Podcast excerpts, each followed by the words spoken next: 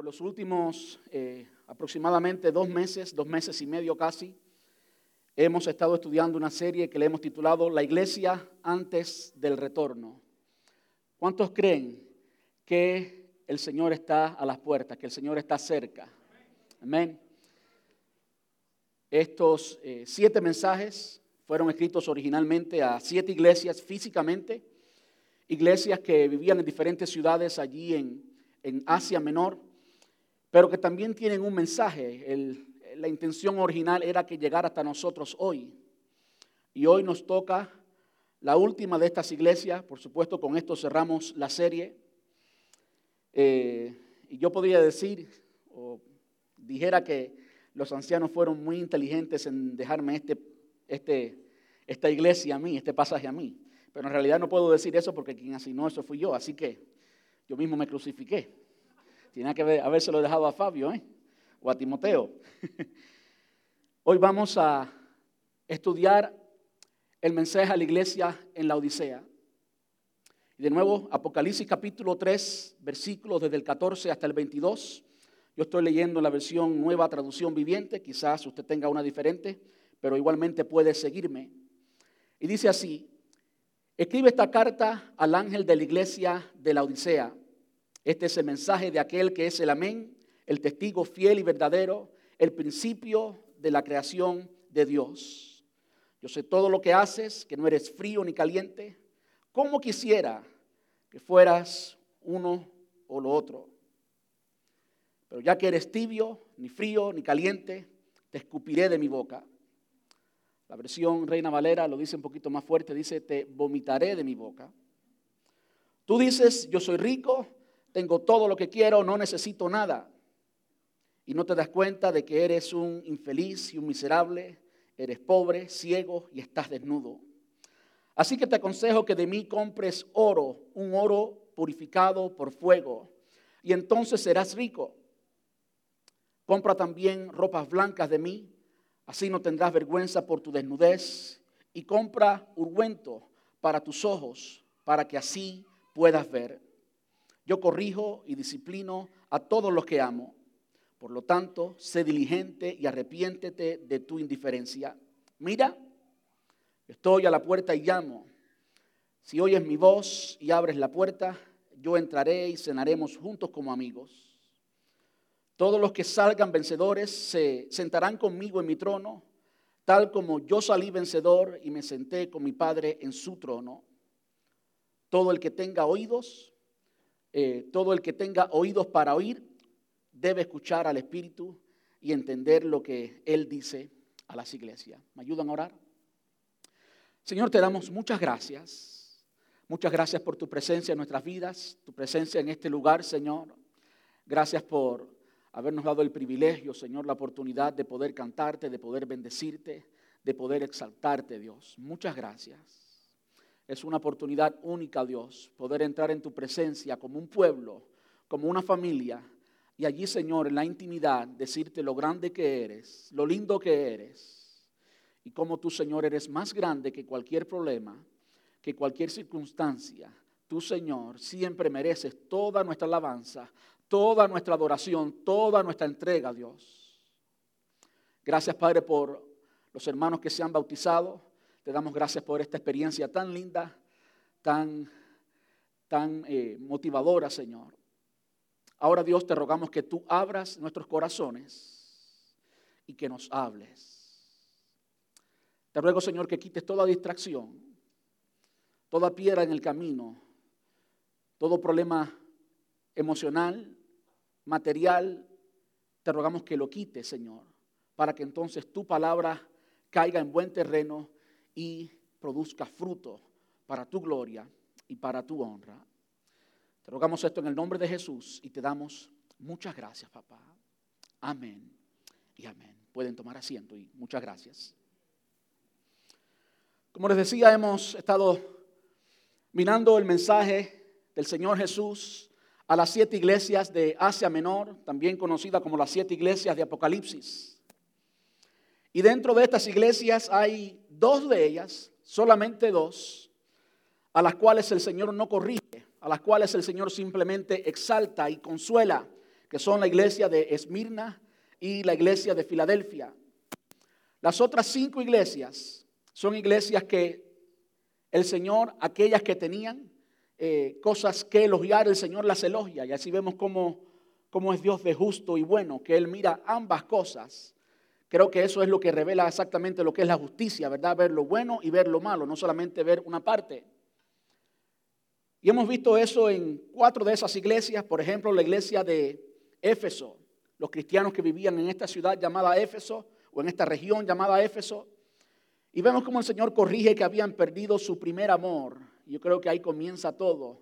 Habían perdido esa pasión, esa intimidad, esa relación real y personal con Jesús. Después vimos la iglesia de Pérgamo y vimos cómo el Señor la corrige porque era una iglesia que había accedido al pecado le había abierto las puertas al pecado y el Señor es santo, el Señor es justo, el Señor murió, el Padre envió a su Hijo para morir en la cruz del Calvario precisamente para que fuéramos libres del pecado. ¿Cómo, cómo podremos regresar al pecado? Y vimos cómo el Señor corrigió también a esa iglesia, la iglesia de Pérgamo. Vimos también la iglesia de Tiatira, como allí había idolatría, había había prostitución espiritual, habían comenzado a adorar a otros dioses y se habían desviado del Dios que le había entregado todo. Vimos también la iglesia de Sardis, un mensaje fuerte a la iglesia de Sardis, era una iglesia básicamente muerta, la iglesia muerta, la iglesia de Sardis. Pero aún a la iglesia de Sardis el Señor tenía algunas cosas buenas que decirle, todavía había un remanente allí en la iglesia de Sardis. Y tristemente la iglesia que vamos a ver hoy es una iglesia en la que el Señor no encontró absolutamente nada bueno que decir, nada bueno que decir. Vemos como el Señor elogia aquellas cosas buenas que había visto en el resto de las iglesias, pero cuando llega a esta no tenía absolutamente nada bueno que decir, no había elogios, solo había reprensiones. Posiblemente, digo solamente posiblemente, yo no estoy absolutamente seguro, aunque hay muchos maestros, eh, a los cuales respeto y confío mucho, como John MacArthur, por ejemplo, que dice que esta era una iglesia totalmente de falsos cristianos, de personas que en realidad no eran cristianos, que no eran creyentes. Y yo estoy un poquito en desacuerdo con, con John MacArthur, pero al final eso no importa. Por favor, abra su corazón hoy a lo que el Señor nos quiere decir hoy. Amén. ¿Está de acuerdo conmigo? Yo también lo he tenido que hacer, abrir mi corazón a lo que el Señor me ha querido decir. Pero sí es cierto que en su mayoría, por lo menos en su mayoría, esta iglesia era una iglesia gobernada por carnalidad. Era una iglesia, una vez más, en la que el Señor no encuentra absolutamente nada bueno. Una iglesia de personas orgullosas, no quiero decir si eran cristianos o no, eso se lo dejo al Señor y posiblemente muchos inconversos. Yo no quiero decir que todos, pero sí había muchos allí inconversos que no conocían al Señor, que no tenían al Señor en su corazón.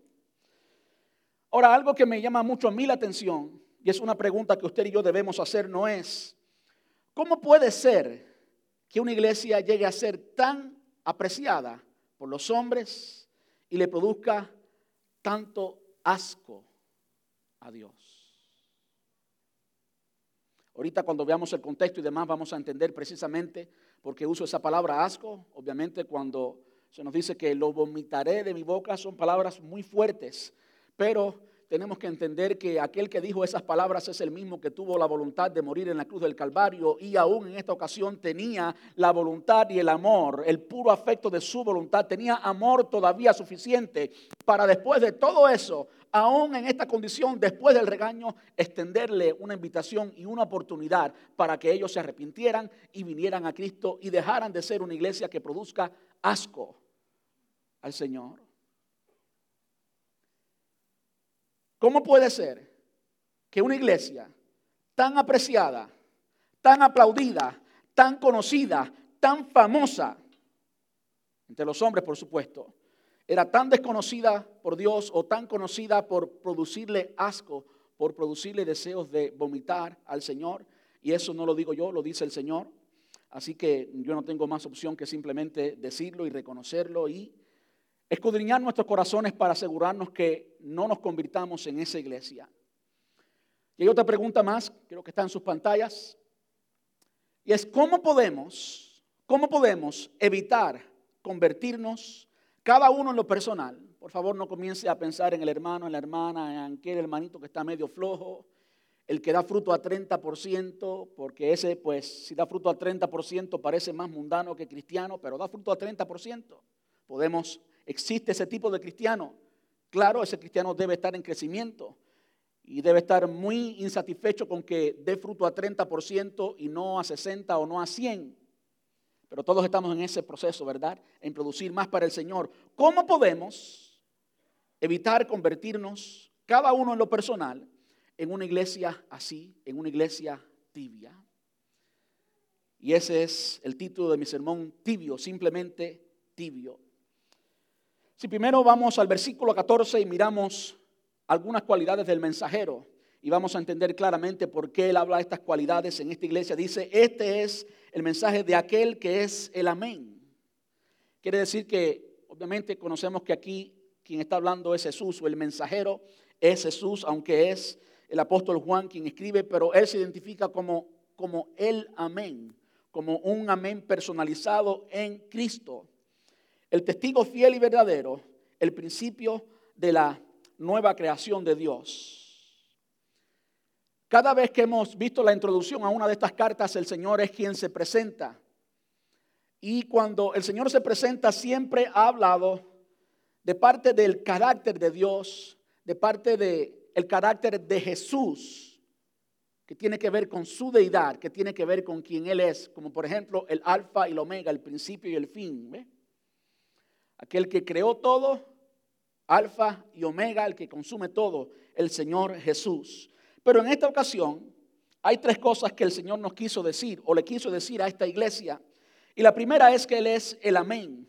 Él es la afirmación de la verdad o de la veracidad y de la certeza. Recuerde que el Señor básicamente se está presentando, de modo que tenemos que entender esto y como darle una, una, una imagen. Podemos entenderlo, qué es lo que el Señor quiere decir y qué está diciendo de su carácter. Que Él es la personificación de lo que es la verdad y la certeza y que Él es una persona que inspira confianza. ¿Cuántos conocen a esas personas que tú simplemente conoces la persona y es tan transparente, es tan real, es tan auténtico, tan auténtica que usted automáticamente dice, yo puedo confiar en esta persona? Bueno, yo quiero que usted sepa hoy que si en alguien usted puede confiar es en el Señor Jesús. No hay otro amigo más fiel, como decía un himno muy antiguo. No hay alguien que te ame más. Ni mami, ni papi, ni tu esposa, ni tus hijos. No hay alguien que te ame más de lo que el Señor Jesús te ama. No hay alguien que te conozca mejor de lo que o en la forma que el Señor Jesús te conoce. Y no hay nadie que tenga más poder para cambiar las cosas negativas en ti que el Señor Jesús. Usted puede descansar, usted puede confiar totalmente en Él. ¿Cuántos dicen amén? Eso es lo primero. Lo segundo tiene que ver más bien con su mensaje, ya que Él se presenta como el testigo. Su mensaje es también un mensaje fiel y verdadero. No solamente es la pura verdad, sino también es certero. En otras palabras, cuando Dios dice algo, Él dice exactamente lo que es. El hombre puede tener una opinión, las personas pueden tener una opinión, tú incluso puedes tener una opinión incorrecta de ti y eso precisamente pasaba con la iglesia en la Odisea. Pero cuando el Señor dice algo, usted puede, como se dice en inglés, you can take it to the bank, que eso es lo que es. Y es por eso que debemos prestar atención a lo que el Señor nos quiere decir, porque cuando el Señor nos habla, nos habla precisamente, exactamente lo que necesitamos escuchar. Y lo tercero, Él es el principio de la creación de Dios. Cuando usted escucha esta palabra, el principio de la creación de Dios, estoy convencido que usted en algún momento en su pasado, se ha sido cristiano, incluso si no ha sido cristiano igualmente, se ha encontrado con algún testigo de Jehová que llega y le toca la puerta y le dice que Jesús no es Dios, porque dice Apocalipsis que Él es el principio de la creación y por lo tanto es alguien creado. Juan había escrito esto, por supuesto, inspirado por el Espíritu Santo. Al final es insignificante quién lo escribió, si fue Juan, Pedro o quien sea. Inspirado por el Espíritu Santo, escribe esto. En otras palabras, el Espíritu Santo es quien dice esto a la iglesia. El Señor Jesús es quien dice esto a la iglesia. Y lo dice por una razón. La iglesia en la Odisea estaba muy cerca de la iglesia en Colosas y vamos a verlo ahorita claramente. De modo que ambas iglesias tenían mucha influencia una sobre la otra. El Señor, eh, Señor no, bueno, sí el Señor, a través del apóstol Pablo le dice a la iglesia en Colosas que comparta la carta a los colosenses con la iglesia en la Odisea y que al mismo tiempo ellos, la iglesia de Colosas, debía leer la carta escrita también a la Odisea, aunque no es parte del canon bíblico. Evidentemente, el apóstol Pablo escribió también una carta a la Odisea y el hecho de que aconseja que ambas iglesias intercambien las cartas y se lean la una, lea la de la otra, quiere decir que las necesidades eran similares. Y algo que estaba afectando, que había afectado mucho a la iglesia en Colosas, era la enseñanza de que Jesús no es Dios. La enseñanza de que Jesús no es Dios. Y eso es hasta los días de hoy muy común. Muchas personas le cuesta mucho trabajo entender que Jesús es Dios y yo no pretendo en estos próximos minutos aclarar eso. Simplemente le quiero decir lo siguiente. Usted no puede traer luz a las escrituras a raíz de su conocimiento. Su conocimiento comparado con la verdad de la palabra de Dios reflejada allí claramente, usted está totalmente oscuro, usted es un necio, usted no sabe nada, así que usted debe parar de intentar traer lógica a la palabra de Dios pensando que su conocimiento es la guía para decir si la palabra de Dios está bien y determinar de acuerdo a lo que usted sabe si entiende o no o acepta o no lo que la palabra dice. Usted debe examinar la palabra de Dios y dejar que ella misma se explique. La palabra es, la palabra es, la Biblia es la palabra de Dios y es el pensamiento de Dios en su totalidad, o al menos el pensamiento que nos permitió conocer. Y Dios es coherente en su pensamiento. Dios no está loco, ni es bipolar. Él es coherente siempre en su pensamiento. Y cuando le escribe a esta iglesia, a la iglesia en Colosas, me estoy refiriendo en este momento, Está allí en la carta a los Colosenses, capítulo 1, versículos desde el 15 hasta el 17. Escribe esto porque era necesario.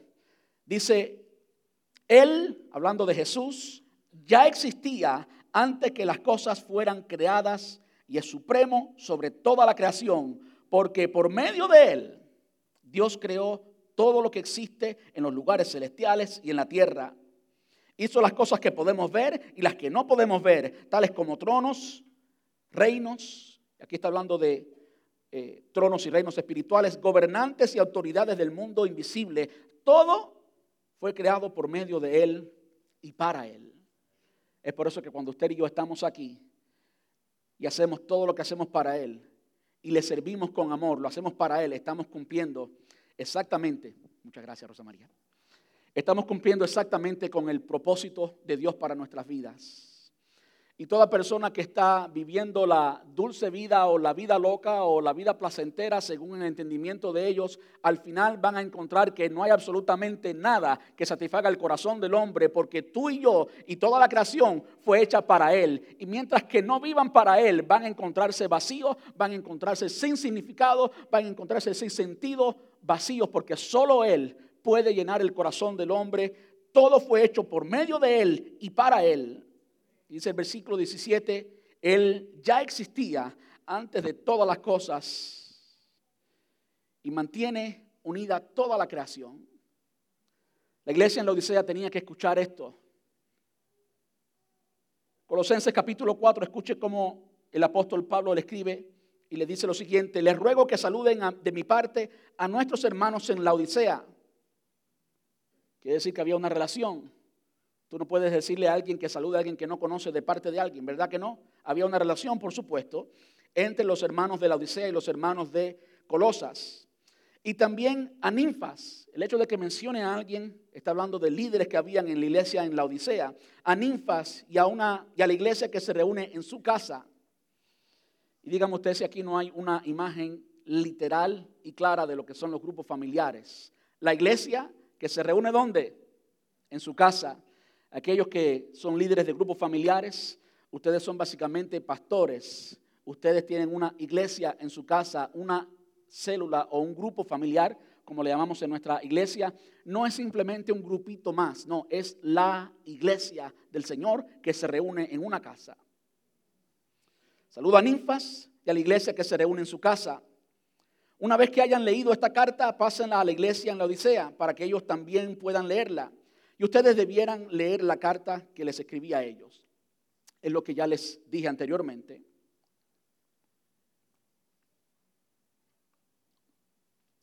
De modo que usted puede ver claramente la relación entre ambas iglesias, Colosas, la iglesia de Colosas y la iglesia de la Odisea, en la carta a los colosenses. Pero esto de la deidad, y estamos hablando de esto porque el Señor Jesús le dijo, yo soy el principio de la creación. No solamente el amén, no solamente el testigo fiel, sino el principio de la creación y aquella idea de que la palabra principio significa que Él fue creado y que Él fue, no, no, no. Claramente el apóstol Pablo le había escrito ya a estos cristianos en Colosas y le había compartido a ellos, compartan esta carta necesaria para que la escuchen aquellos cristianos que también estaban en la Odisea. Y el apóstol Juan, el mismo que escribió Apocalipsis, en su evangelio, Juan escribió el evangelio según San Juan, tres cartas y eh, Apocalipsis lo escribió Juan. En su evangelio, este Juan también fue el discípulo amado. La persona más cerca de Jesús fue precisamente este Juan. Y al igual que Pedro recibió una revelación tan linda, tan grande de quién es Jesús, no solamente por revelación directa del Espíritu Santo, sino por la experiencia que tuvo personalmente con Jesús. Juan se nos dice que él es quien descansaba en el pecho del maestro, así de confianza tenía.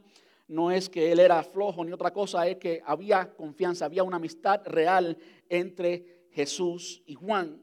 Y Juan en el prólogo, en el primer capítulo de su evangelio, dice en el versículo 1, en el principio la palabra ya existía. Escuche bien, la palabra estaba con Dios y la palabra era Dios.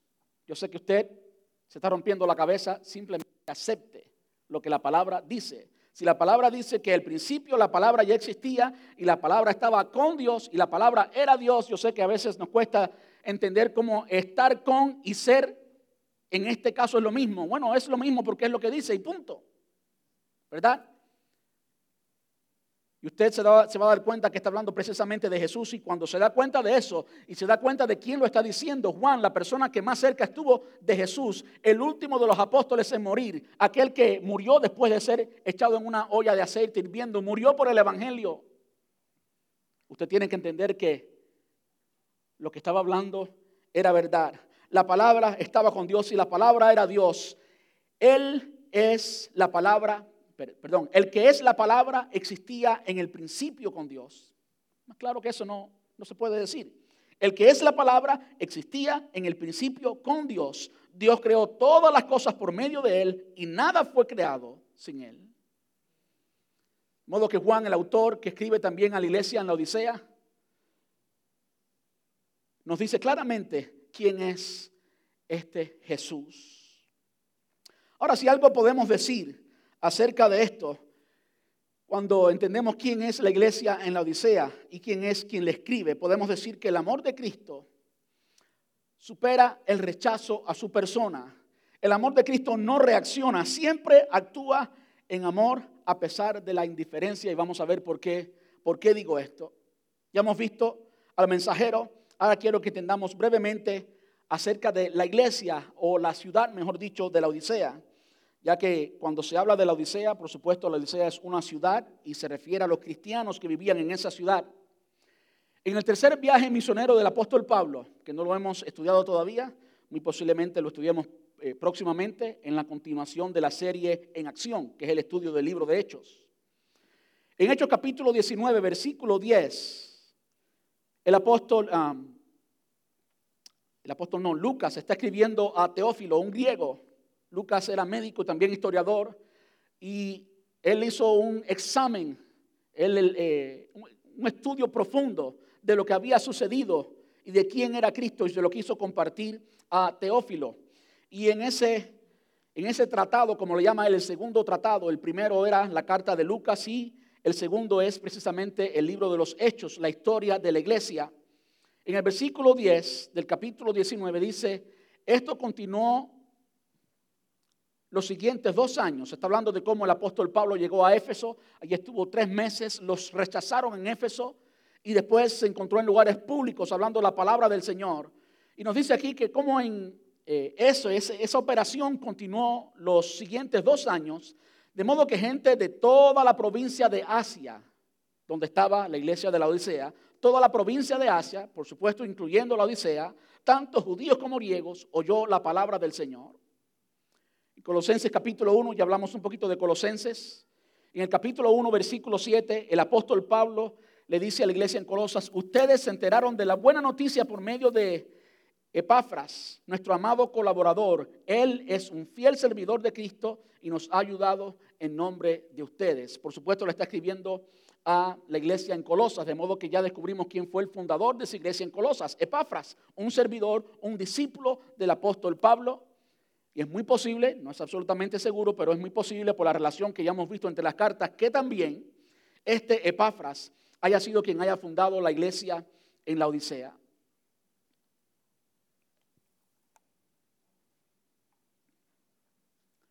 Un detalle simplemente un poco jocoso de la iglesia en la Odisea o de la ciudad como tal, que fue fundada entre el 261 y el 245, saben que era regresivo, 261 al 245 antes de Cristo, por Antíoco II, también conocido como Teos. Y este Antíoco II, conocido como Teos, tenía una esposa que se llamaba La Odisea y él le dedicó la ciudad completa a su esposa. ¿Cuántas esposas le encantaría tener un esposo así? Levante las manos. Ninguna. Ustedes están muy bien porque después se divorció de ella. Así que no quieran un esposo así que le regale el mundo y después no tenga su amor, no tenga su compromiso, no tenga... Eh, simplemente un dato interesante acerca de esta ciudad. Algo que es incluso más importante y tiene mucho que ver con lo que estaba sucediendo en la iglesia de la Odisea era que había una muy buena economía. Era una ciudad pudiente. Había mucho dinero y mucho de todos los bienes que el dinero puede comprar. La Odisea era el centro bancario de su región. Estaba en el valle. De modo que habían dos rutas que se cruzaban, norte y sur y este y oeste, se cruzaban cerca de la Odisea. En el valle estaba rodeado por montañas en diferentes lugares. De modo que por ahí pasaba todo y no es coincidencia, no es casualidad que llegó a ser una ciudad muy próspera, una ciudad donde había mucho dinero y todo el mundo quería vivir en la Odisea porque allí las cosas están bien. Nuestro país, Estados Unidos, se caracteriza por la moverse, mudarse. Es muy difícil que una persona viva en la misma casa por muchos años. Eso quizás en nuestros países se daba mucho, pero acá es difícil. Eh, yo ya he tenido, me he mudado tres veces y aquí, en la misma región. ¿Cuántos se está mudando? Y casi siempre alguien se muda para dónde? Para el lugar que mejor está la economía, ¿sí? De modo que la iglesia de la Odisea, podemos decir que era una iglesia pudiente, una iglesia donde había mucho dinero, de nuevo el centro bancario de la región. No solamente eso, sino que también tenía una industria textil, textilería, vendían telas, vendían algodón y lana negra muy fina, muy conocida en toda la región eh, de Asia Menor en general. Cuando usted eh, va a una buena tienda, como era por ejemplo Neiman Marcus, y usted tiene un traje de esos de Neiman Marcus, pues usted lo ponía en la silla, cuando usted llega al templo lo ponía al revés para que todo el mundo viera que era de Neiman Marcus. Eh, estoy jugando, eso no, no es el caso. Pero era ese tipo de tela. Todo el mundo conocía la calidad de la tela que se vendía en la Odisea, la lana negra era muy popular allí, muy fina muy brillante, muy exclusiva de este lugar y por eso también había mucha entrada de billete, había mucho dinero en la ciudad. No solamente eso, sino que también era conocida por la medicina. Habían producido una pomada para los ojos. Eh, no estoy, no, soy médico y no conozco y no he indagado más porque al final no es el tema. Eh, ¿Cómo es que esta medicina o este ungüento, esta pomada curaba los ojos si era una pomada?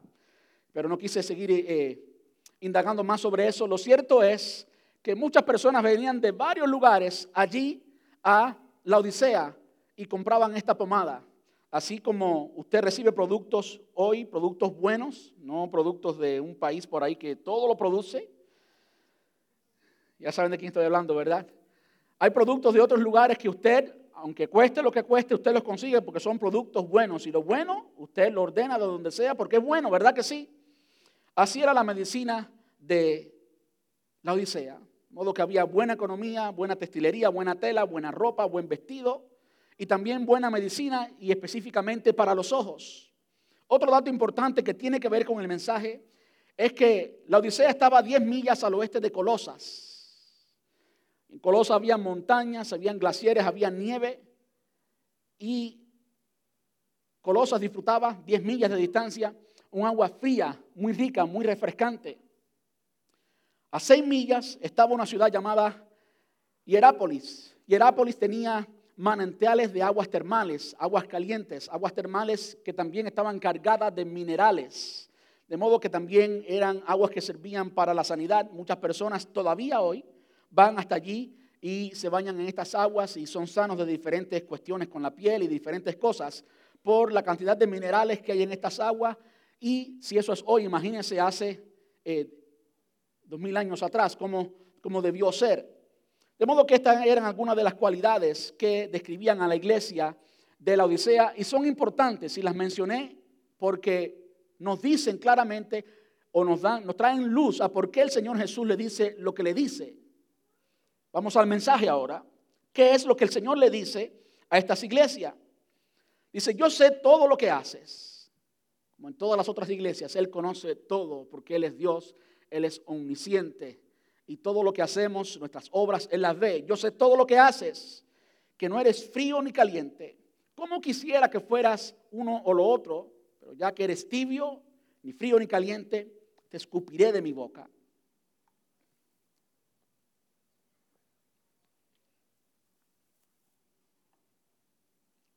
por años.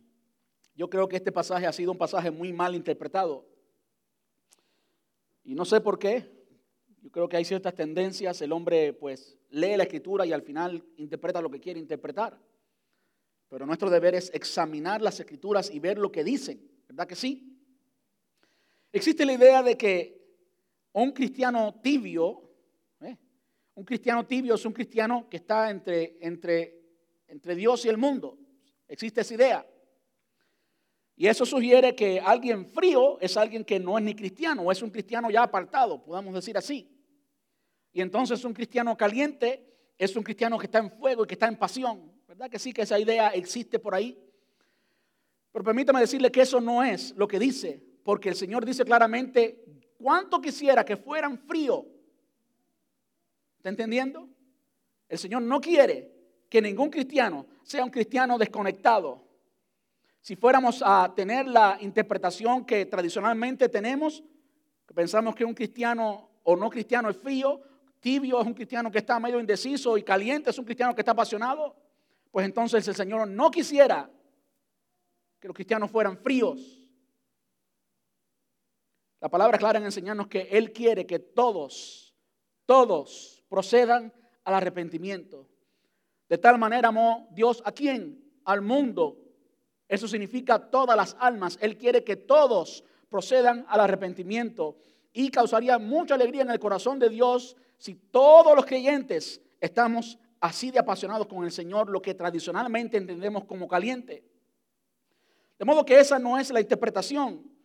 Un cristiano frío, desde este punto de vista, analizándolo como el Señor lo ve, es un buen cristiano un buen cristiano. ¿Por qué? Porque es útil. El agua fría de Colosas era buena para refrescar, tanto para refrescar el paladar como para darse un baño cuando hay mucho calor. ¿Verdad que sí? Cuando hay mucho calor allá en New York, pues abren hasta las el, agua de la calle para bañarse porque hay mucho calor y el agua refresca porque es un agua fría, ¿verdad que sí? Aquí muy cerca eh, de donde estamos hay muchos manantiales y el agua en esos manantiales está en los sesenta y pico de grados todo el año. De modo que a mí yo he ido cuando estamos en verano, cuando está en los noventa y pico, 100 grados, y es muy refrescante darse un buen chapuzón en uno de, estos manantiales y disfrutarlo y pensar que uno es un pez, ¿verdad? Es, el agua fría es buena, ser un cristiano frío desde ese punto de vista, como el Señor lo dice, ¿cuánto quisiera yo que fuera frío? Frío no es que está apartado, frío es que es un cristiano que es útil para algo, para refrescar. Si vamos a mirar la, la cualidad de ser frío y poder refrescar. Y un cristiano caliente era algo que ellos entendían. Usted tiene que entender que el Señor está hablando a la iglesia en la Odisea y los cristianos allí entendían claramente por el contexto en que estaban. Diez millas de Colosas, agua fría. Seis millas de esta otra ciudad, eh, se olvida el nombre, Hierápolis, donde habían aguas termales.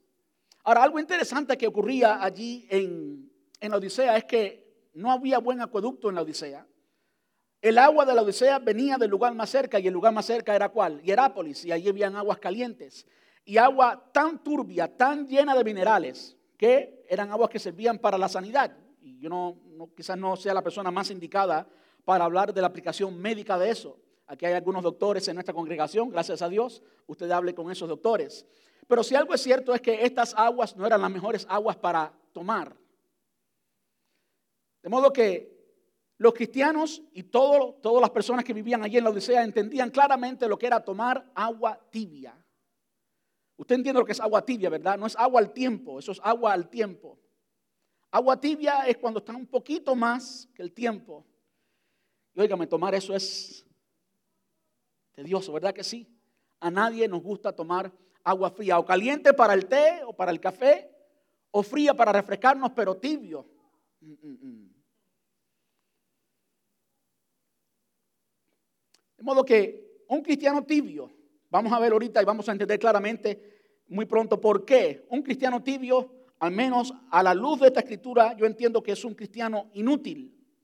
Un cristiano que no es bueno para refrescar, no es bueno para sanar como las aguas termales, ni frío ni caliente, es un cristiano tibio. ¿Y qué significa eso? ¿Cómo luce eso? Vamos a verlo ahorita cuando el Señor corrige a esta iglesia ¿Qué es un cristiano tibio? En este contexto lo dice claramente, es un cristiano sin carácter, es un cristiano sin carácter, un cristiano sin relación con Dios, sin el favor de Dios y un cristiano que vive en indiferencia. Y vamos a ver cuáles son las cosas que producen este tipo de cristiano. Un cristiano sin carácter. Cuando el apóstol Pablo le escribe a la iglesia en, en um, Corinto, desde el capítulo 1 de la carta a los Corintios, a los Corintios, hasta el capítulo 13, todos son correcciones. Y en repetidas ocasiones el apóstol Pablo le dice a esta iglesia que lo único que él tiene para darle gracias a Dios por esa iglesia es la gracia. Si usted entiende lo que es la gracia, gracia es favor inmerecido, gracia es un regalo. En otras palabras, Pablo le decía a la iglesia en Corinto que él le daba gracias a Dios por lo que le habían regalado a ellos, pero que ellos, la iglesia de Corinto, no habían producido absolutamente nada. Era una iglesia carnal. Y comienza a decirles, yo no puedo darle a ustedes una, una doctrina sólida porque ustedes son unos bebecitos. Tengo que darle lechita porque no, no aguantan la vianda, no aguantan la carne. Aunque eso de la carne se lo puse yo. La palabra no dice carne. Pero entiende lo que quiero decir, ¿verdad? Así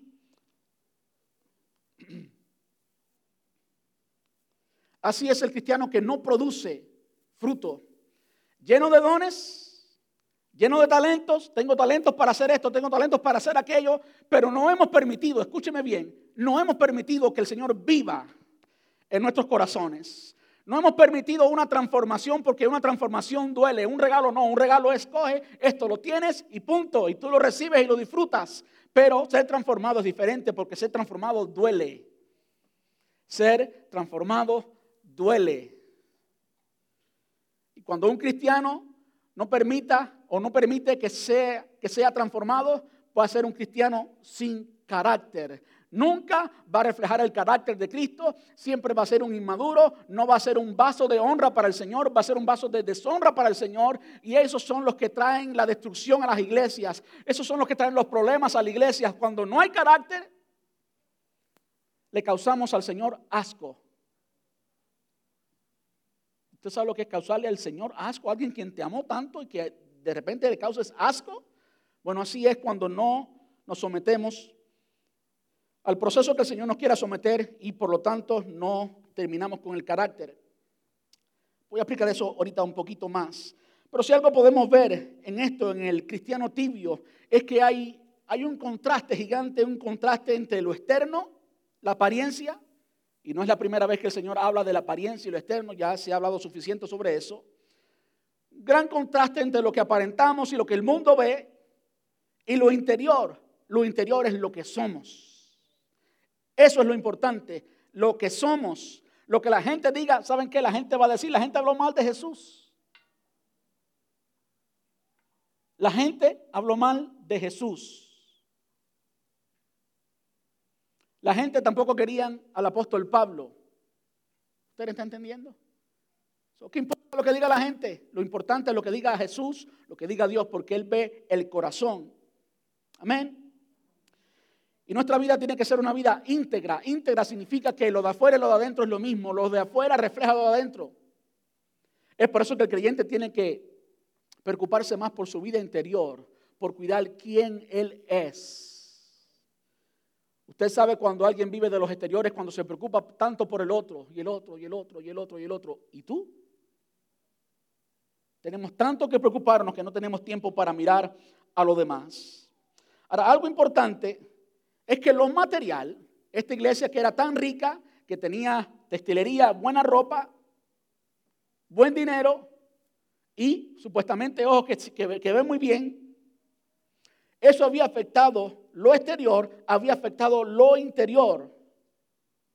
De modo que esta iglesia había permitido que los valores exteriores, los valores mundanos, hubieran afectado su condición interior, su persona, quienes, quienes ellos eran, su carácter. Y esto nos habla mucho acerca del deber de cuidar, de cuidar nuestro carácter, de cuidar quiénes somos. No solamente quienes somos en el presente, sino también en quién nos estamos convirtiendo. ¿En quién te estás convirtiendo? Yo creo que yo soy la persona más crítico de mí mismo. Yo nunca creo que mi iglesia es la mejor, nunca creo que mis mensajes son los mejores, nunca creo que todo lo que hago es bueno, nunca, siempre me estoy criticando y soy peor que Pablo conmigo mismo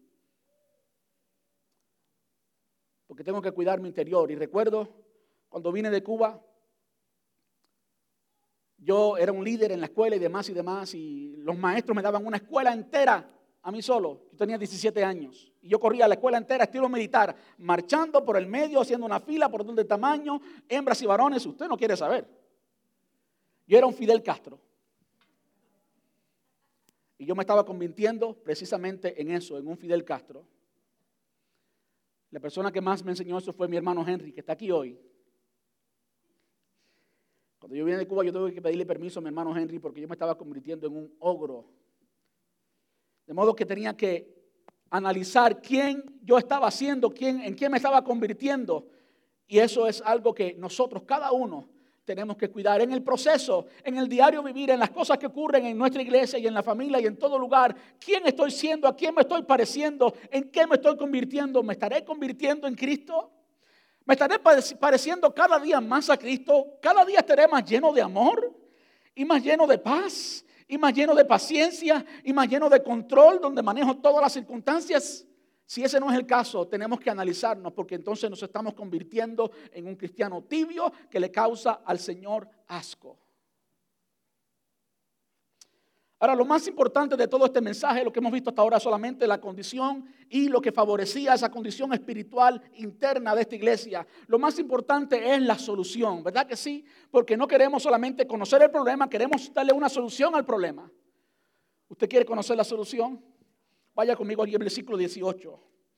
Dice, así que te aconsejo que de mí compres oro, un oro purificado por fuego, y entonces serás rico. Compra también ropas blancas de mí, así que no tendrás vergüenza por tu desnudez. Y compra ungüento para tus ojos, para que así puedas ver. Usted entiende ahora por qué el Señor le habla a esta iglesia de que compre, compra, compra, compra, compra de mí oro finanzas. Le estaba hablando en un lenguaje que ellos entendieran. Compra de mí oro, compra ropas blancas y compra ungüento para los ojos. Ropas es lo que ellos vendían. Estaban orgullosos del lino negro que se vendía solamente allí en la Odisea. Estaban orgullosos de la medicina que se vendía para los ojos, para que el mundo viera. Y estaban ellos llenos de orgullo. No se daban cuenta de la miseria que había en sus corazones porque el hombre puede tener todas las cosas exteriores, todos los bienes materiales que el mundo puede ofrecer y ser un miserable. El Señor Jesús lo dijo, dice, la vida del hombre no consiste en los bienes que posee. La vida del hombre no consiste en los bienes que posee. Y yo creo que el Señor le está hablando a través de esta carta a la iglesia en América hoy. La iglesia en América hoy, donde estamos tan cómodos, donde somos literalmente ricos. Yo no sé si usted lo sabe, pero usted es literalmente rico. Usted comparado con el resto de las personas en el mundo, tiene 100 veces más, literalmente, por las estadísticas que se han hecho, usted tiene 100 veces más que la mayoría de las personas en el mundo entero. Y si alguien tiene 100 veces más de lo que tú tienes, ¿no le dirías que es rico? Nosotros aquí en Estados Unidos hoy somos ricos. Usted puede ahora salir y, aunque no haga mucho dinero, usted puede ir a un restaurante y pedir el plato que, sea y comer lo que sea y de una forma u otra usted pues se defiende en este país, si anda en un carro con aire acondicionado, llega a su casa con aire acondicionado, tiene opciones múltiples, hay tanto entretenimiento, tú y yo somos ricos. De modo que estamos exactamente en la misma posición en la que estaba la iglesia en la Odisea. No podemos dejar que el dinero y todo lo que el mundo, todo lo que el dinero puede comprar afecte nuestro corazón y nos convirtamos en una iglesia tibia que produce asco al mismo Dios que nos redimió y entregó a su Hijo por nosotros. ¿Qué es un cristiano tibio? que es un cristiano que produce asco al Señor.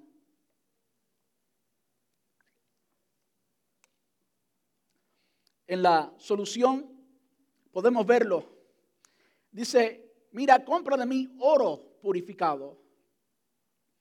El oro purificado es una muestra, una imagen de lo que es el carácter.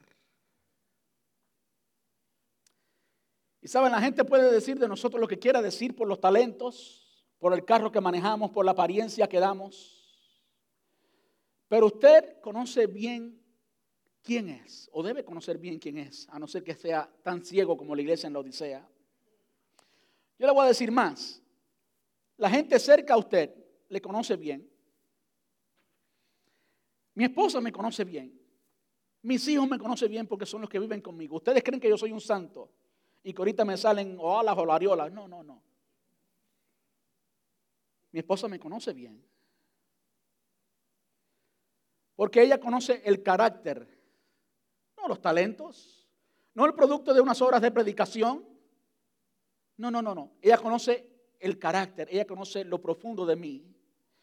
Yo creo que cuando cada uno de nosotros entramos en la presencia de Dios y allí en la presencia de Dios no hay no hay máscaras. Allí en la presencia de Dios no hay alguien que pueda alabarnos y decirnos estamos ante la presencia del Santo. Y cuando entramos en la presencia de Dios en oración, entonces quedamos desnudos ante su presencia y no tenemos más opción que mirarnos en el espejo y ver las tantas faltas que hay en nosotros, en nuestro carácter.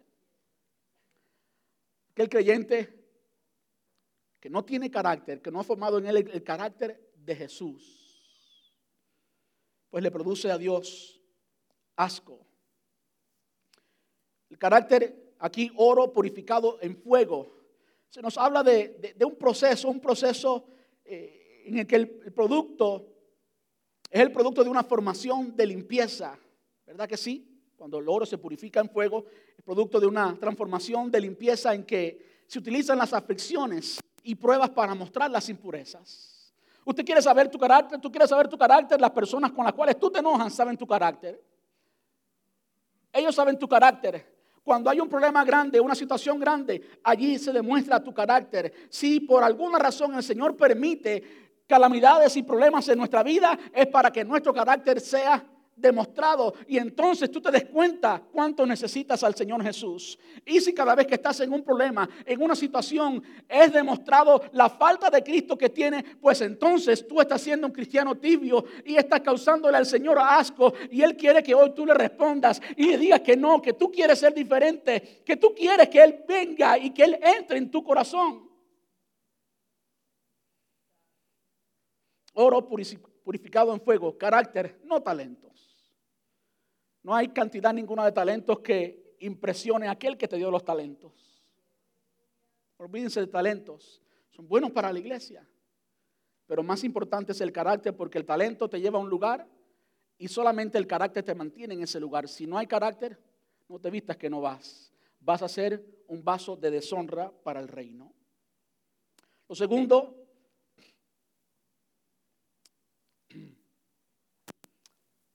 lo segundo es ropas blancas. Las ropas blancas, si usted entiende, eh, esta imagen se refiere a la justicia de Dios. Yo quiero, hay mucho que podemos hablar de la justicia de Dios, pero simplemente quiero decir esto para que lo entiendan sin mucha palabrería.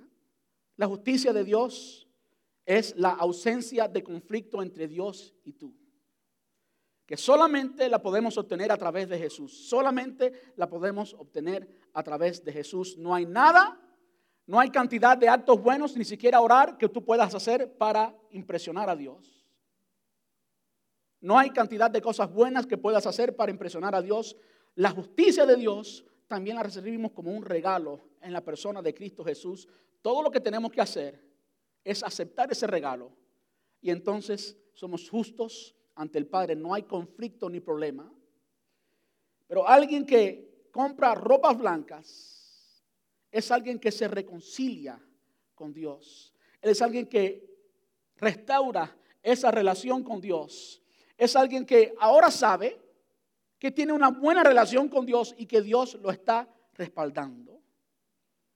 Y yo no sé si usted, bueno, yo espero que todos ustedes hayan estado allí yo quiero decirle, no hay nada mejor que tener el respaldo de Dios. Usted puede estar sin dinero, usted puede estar en cualquier condición, pero si Dios está contigo y tú sientes ese respaldo, esa confirmación, usted siente, usted tiene esa relación con Dios, usted sabe que Dios está contigo. Mire, no hay nada que le pueda detener. No hay nada que le pueda detener. Ropas blancas, una buena relación con Dios, donde no hay pecado, donde no hay ningún conflicto entre tú y Dios. Eso es lo que es ropas blancas. Es vestir el interior, no es vestir el exterior. Y por tercero y último, ungüento para los ojos o pomada para los ojos. Y aquí yo veo la capacidad de ver quiénes somos. La capacidad de ver quiénes somos, la realidad y la verdad. Ver la realidad, ver la verdad. ¿Saben que hay personas que obviamente como estos de la Odisea, están ciegos, se creen. Hay cristianos, hay líderes, hay llamados apóstoles y demás que se creen la cuarta persona de la Trinidad. Están ciegos. No tienen la capacidad de ver quiénes son, de ver la realidad y la verdad en sus vidas. Y el antídoto a la ceguera causada por las riquezas, que resulta en la indiferencia, en la insensibilidad y la frialdad. Esa es la tercera cualidad de un cristiano tibio. Un cristiano que no se da cuenta de nada. Se movió el espíritu y la persona ni se dio cuenta que se movió el espíritu. Dios le habla y ni se, dio, ni se dio cuenta que Dios le habló. Literalmente está ciego. Y cuando usted está ciego, Puede estar la persona más querida en la habitación contigo, en tu casa, sentado a tu lado y tú no vas a reconocer la persona porque no la ves, no eres, eh, no estás consciente de, la que, persona, de, que la persona está allí y por lo tanto no tienes la capacidad de reaccionar o de comportarte de acuerdo a esa presencia. Y así es un cristiano que está ciego espiritualmente. Así es alguien que por las riquezas. Entendamos brevemente, y no quiero darle mucho más tiempo porque creo que el tiempo se me acaba. ¿Qué es lo que había hecho que estos cristianos, Pablo menciona a uno de los líderes de esta iglesia, yo creo que todos eran mundanos, como dice mi amigo John MacArthur, yo siempre me fajo con él con muchas cosas. Él no sabe que, él es mi amigo, pero él lo es, a pesar de, no hay problema, somos hermanos.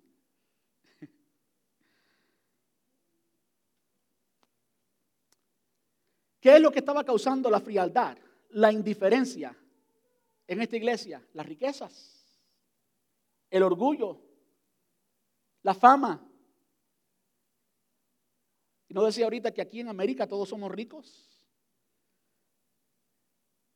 Y estamos orgullosos de tener todo lo que tenemos y la, nuestra familia nos ven en nuestros países. Ah, mira el carro que tiene, mira aquello, mira aquello. Y estaba todo tranquilo, todo tan bien. No hay conflicto en nuestra vida. El resto de los cristianos en el resto del mundo se pueden morir de hambre. En Irak y en el Medio Oriente los pueden matar a todos juntos. Si usted ni siquiera ve el video de YouTube, porque no, no, yo no quiero ver eso. Yo estoy cómodo. Yo estoy tranquilo. Déjame bien que yo voy el domingo a la iglesia. ¿Verdad que sí? No hace mucho fui a una conferencia de hombres con algunos hermanos de la iglesia. Y ahí estaba el doctor pastor Ángel Díaz Pavón. Y él usó una, una imagen que jamás se me va a olvidar y describe el cristianismo de hoy. Esta es la imagen. Él tiene o tenía algún amigo que aparentemente era muy grande, pero que tenía fama de que siempre ayunaba. Y un día, Ángel Díaz Pavón va a casa de este amigo y la mamá le dice, ay, mijito, ven acá, yo te voy a enseñar cómo es que fulano, se me olvidó el nombre, cómo es que fulano ayuna. Él sí ayuna, él ayuna por la mañana, no desayuna, pero va y pone el desayuno en el horno. Y a la hora del almuerzo, sí está ayunando, pero va y toma el almuerzo y lo pone en el horno. Y a la hora de la cena, de nuevo, va y toma la cena y la pone en el horno. Y al final de su ayuno se come todo.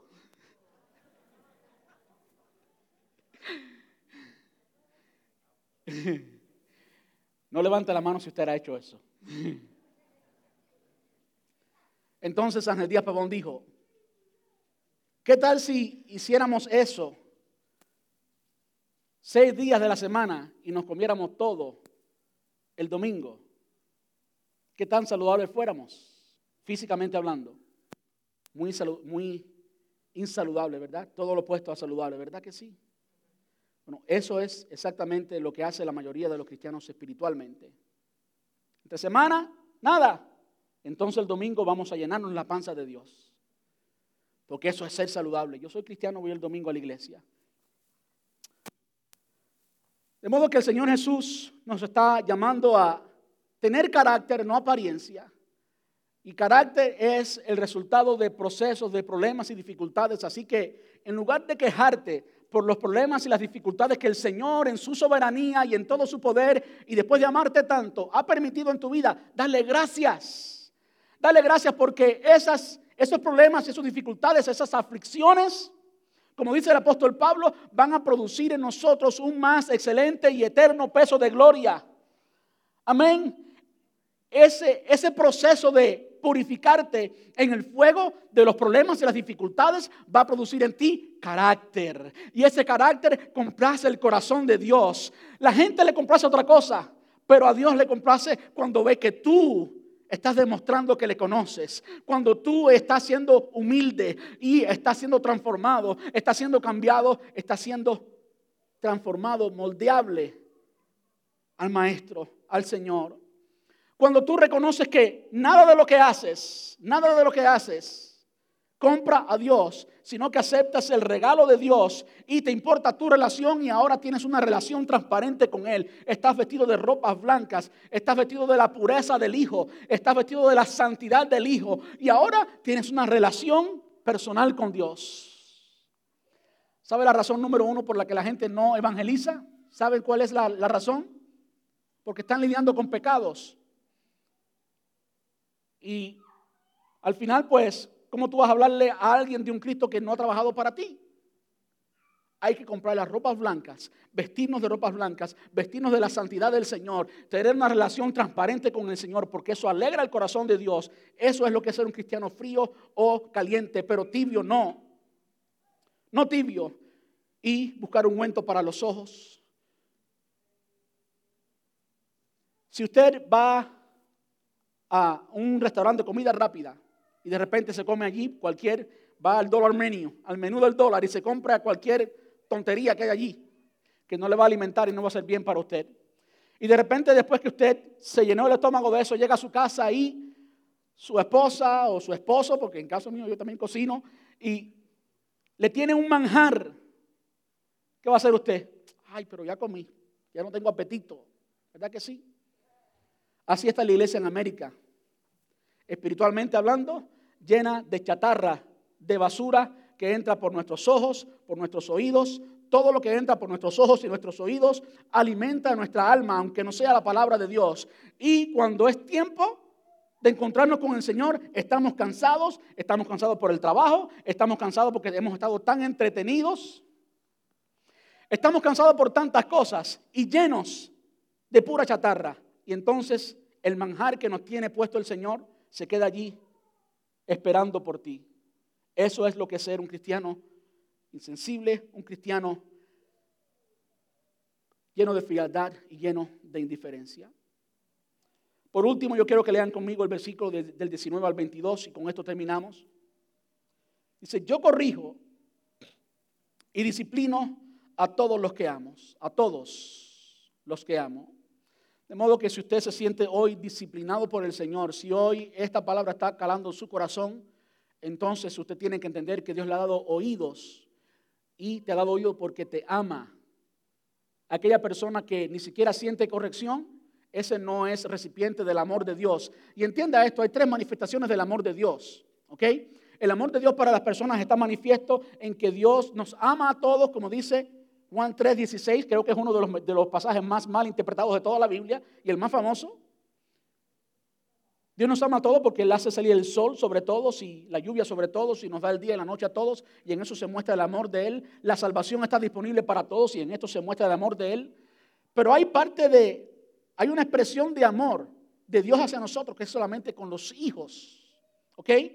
Dice, yo corrijo y disciplino a todos los que amo. Estos son los hijos. De modo que si te sientes corregido por el Señor, entonces eres hijo. Por lo tanto, sé diligente y arrepiéntete de tu indiferencia. Mira, yo estoy a la puerta y llamo. Si oyes mi voz y abres la puerta, yo entraré y cenaremos juntos como amigos. Todos los que salgan vencedores se sentarán conmigo en mi trono. Tal como yo salí vencedor y me senté en el trono de mi Padre. Si toda esta necesidad de gloria que hay en el corazón del hombre, el Señor al final la va a responder, nos sentaremos con Él en el trono, reinaremos con Él por mil años, en un reino sin límite, en un reino que ningún reino humano se ha comparado con Él jamás. Allí estaremos nosotros, los hijos de Dios, y esto lo ha conquistado nuestro Señor Jesús. todo el que tenga oídos para oír, debe escuchar al Espíritu y entender lo que el Espíritu dice a la iglesia. La pregunta aquí es, ¿qué hacía el Señor fuera tocando a la puerta, porque el Señor no estaba dentro. ¿Por qué? Quiere decir que nosotros poco a poco podemos sacar al Señor y dejarlo fuera, ignorarlo, como si Él no fuera parte de la familia que está dentro. Y quiero pedirle que se pongan en pie. Yo tengo dos preguntas para finalizar hoy. La primera pregunta es, Conoces la solución, conoces el problema, conoces lo que el Señor te está diciendo hoy. Pero tiene que haber una respuesta y Él está a la puerta y está tocando. La pregunta es, ¿qué vas a hacer? ¿Cuál va a ser tu acción? Saben que muchas veces nos hemos quedado solamente en creer y en sentir y en la buena intención pero tú y yo sabemos que las buenas intenciones no son el final de muchas cosas buenas. Son el principio quizás, pero después de la intención y después del deseo viene la acción. Y es en la acción donde se consuma quienes somos. Es en el acto, en la práctica de lo que hacemos que consumamos lo que somos. ¿Verdad que sí? Así que, ¿qué vas a hacer? Tú decides cómo seguir. Si ha habido tibieza en tu vida, si ha habido falta de carácter, si dio falta de relación con Dios, no has estado caminando sabiendo que Dios está contigo. Y si has sido indiferente a todo lo que Dios está haciendo, pues entonces has sido un cristiano tibio. Lo último es lo que está en sus pantallas. Si sientes ser corregido hoy, es porque Dios te ama y porque has oído su voz. Por favor, responde.